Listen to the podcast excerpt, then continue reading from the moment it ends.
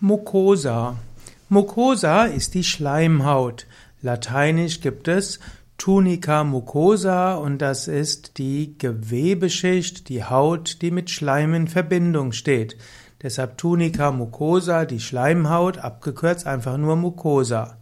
Mucosa ist die Schutzschild, die Schutzschicht, die das Innere vieler Hohlorgane bei Tieren und beim Menschen bedeckt.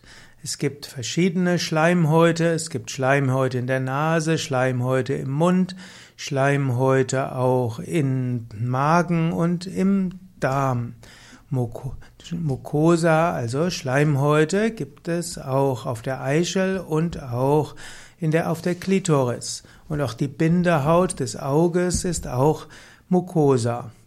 Die Schleimhaut kann insbesondere helfen, dass Stoffe transportiert werden. Die Schleimhäute dienen der mechanischen Abgrenzung der Organoberfläche. Die Schleimhäute haben auch aktive Transportproteine und die helfen, dass Moleküle in eine bestimmte Richtung transportiert werden.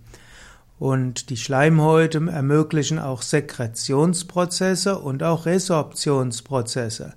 In der Schicht der Mucosa befinden sich auch oft Lymphknötchen, um dort sicherzustellen, dass auch das Abwehrsystem gleich aktiv werden können.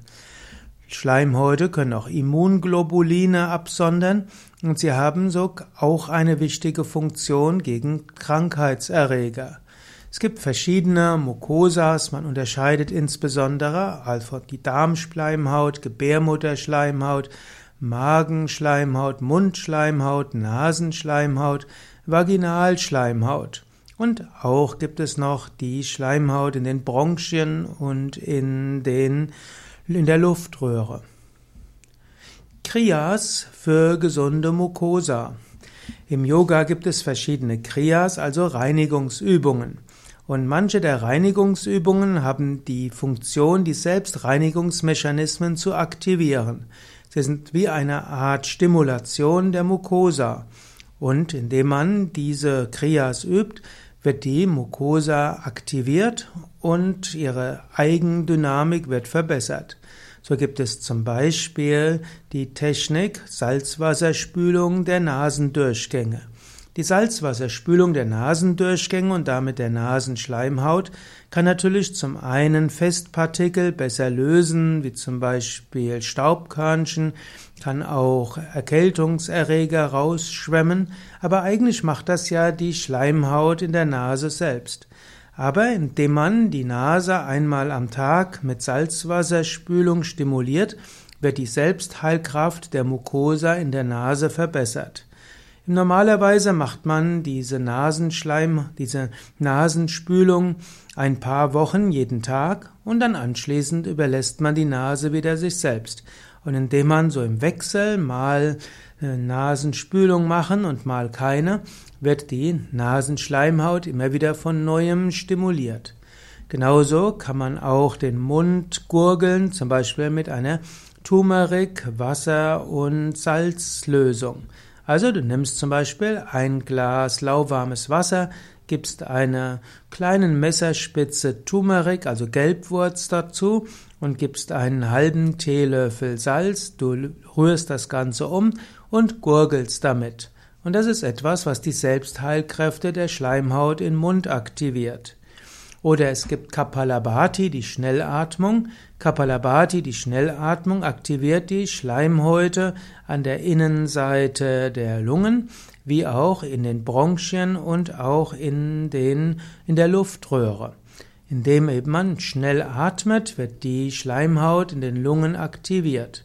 Und es gibt zum Beispiel auch Kunja Kriya, wie es genannt wird. Also man schluckt eins bis zwei Liter Salzwasser, gibt zwei, drei Finger in den Hals und übergibt sich.